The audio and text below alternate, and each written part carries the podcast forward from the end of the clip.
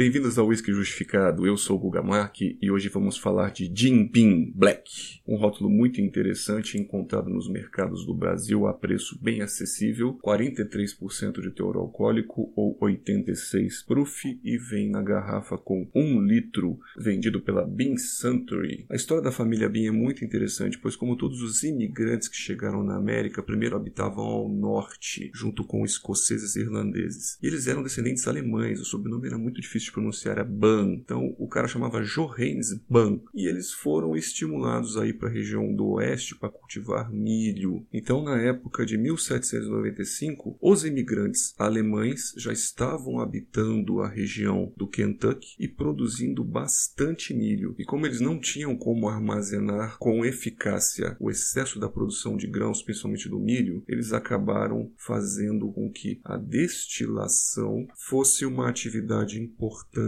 para aproveitar o excesso da produção do milho e também comercializá-lo em forma de bebida. E aí ele acabou adotando um sobrenome mais americanizado, virou um Jacob Bean, e ele conseguiu destacar-se mesmo frente a 2 mil destiladores que haviam naquela região, não só no Kentucky, como também o método dele fazer o comércio, escoar sua produção através de barcos a vapor, de trens, fez com que o Bourbon fosse para fora áreas, das áreas locais dele e aumentaram muito a sua venda. No início era o Old Jacob Bean Sour Mash, e a história também conta sobre como foram aparecendo os barris charred ou torrados por dentro pela escassez e dificuldade de encontrar barris suficientes. Então os destiladores começaram a colocar o bourbon em barris que carregavam antes peixe, barris de vinagre usados. Com certeza isso teve efeitos colaterais óbvios e muito infelizes né? Mas logo eles descobriram a arte de queimar o interior desses barris e isso removia o cheiro desagradável e acabou preparando para o armazenamento do uísque. Isso também trazia efeitos importantes como caramelização dos açúcares naturais da madeira e muitas vezes o uísque ali dentro dos barris durante a viagem pelo rio Ohio e o rio Mississippi, ele já fazia uma finalização e um efeito aditivo na mudança da cor e trazendo aí alguns sabores e aromas interessantes para o Old Bourbon. A fórmula do Jim Beam Black é a mesma do Jim Beam White,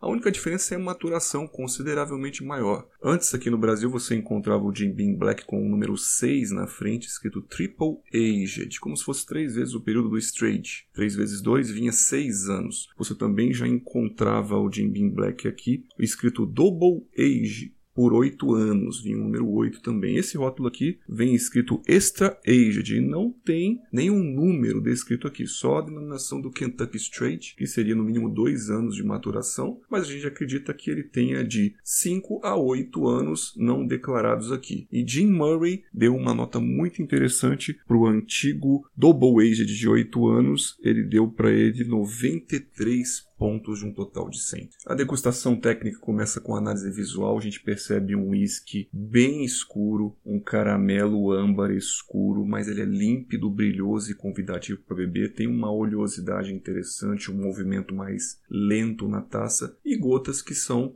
formadas ali na coroa, elas são descendentes um pouco mais lentas do que um bourbon clássico convencional, mostrando para a gente aí uma maturação um pouco mais longa em barris de carvalho. A análise olfativa mostra um bourbon bastante evoluído, trazendo aromas aqui em boa intensidade. Não são aqueles aromas clássicos de bourbon que se apresentam na primeira camada. A gente percebe aqui principalmente um chocolate e um caramelo tosta alta, como se fosse um caramelo toffee mais visíveis, frutas secas doces como tâmaras e figos, trazendo também aí um aveludamento muito interessante com algumas frutas negras e frutas vermelhas, sementes aqui do tipo gergelim torrado e uma linhaça, tem um aroma que me arremete aqui uma massinha de vidraceiro que era utilizada antigamente para fixar o vidro nas estruturas, isso em menor intensidade, essa massinha de vidraceiro. E aí aparecem os aromas clássicos de bourbon já numa camada abaixo, trazendo milho, trazendo a palha do milho, o cabelo do milho, uma espiga cozida, vamos dizer assim, e especiarias doces como a canela, bastante valorizada, bastante interessante e agradável, cravo seco também visível, junto com uma madeira mais velha, quase em decomposição, doce, uma madeira doce, como se fosse uma cerejeira, uma amburana, vamos dizer assim, junto com algo terroso ou terral. Tem humus, tem alguns musgos perceptíveis à inspiração mais profunda e não aparece um álcool nessa fase olfativa. Então, ele, ele se resume assim: linhaça, gergelim torrado, massinha de vidraceiro que tem a sua base, como também trigo linhaça, bastante maciez e menor picância. Tem também aqui um couro curtido com aroma terral. Depois dessa expectativa criada na fase nasal, nós vamos para a boca. Você degustando ele aqui em método de shot, realmente ele desce muito macio, muito redondo. Você já entrega a bebida lá atrás da boca e como ele passa por um período maior de maturação, a madeira também é uma madeira charred ou torrada, os taninos já estão mais calmos, amansados e você não percebe realmente aquele punch spice ou um spice kick, uma pancada muito grande na boca. Ele desce muito fácil, muito redondo no shot. Degustando aqui na taça de maneira lenta, tô bebendo devagarzinho, você percebe muito equilíbrio, muita correspondência nasal. Ele é caramelado e sobretudo frutado, é um amadeirado doce, tem uma boa oleosidade e aqueles sabores clássicos de bourbon são mais amenos, pouco ou menos ácidos ou menos ardidos. Os taninos da madeira são agradáveis, macios, lapidados, nada ardentes. Por isso ele finaliza aqui na boca bastante oleoso, seco, sem agredir as mucosas, sem gerar aquela salivação abundante. O álcool ele é visível aqui numa fase após a deglutição, no retroolfato. Você sente na expiração algumas vezes ele, mas não não tem sinais aqui de álcool volátil, álcool novo, álcool acetônico, vamos dizer assim. É um álcool mais estável, mais pesado que você expira e ele some. E o retrogosto é muito especiado, com mínima pimenta, tem um dulçor, tem frutado e um amadeirado caramelizado. Então, Jim Beam Black Extra Aged, um whisky muito bom, muito agradável, muito fácil de beber. Vale a pena e é encontrado por um bom preço. Um whisky que você não vai ficar sentindo aqueles aromas clássicos do bourbon na primeira camada, não. Ele traz muita complexidade dulçor na primeira camada, com arredondamento de tâmaras e frutas vermelhas.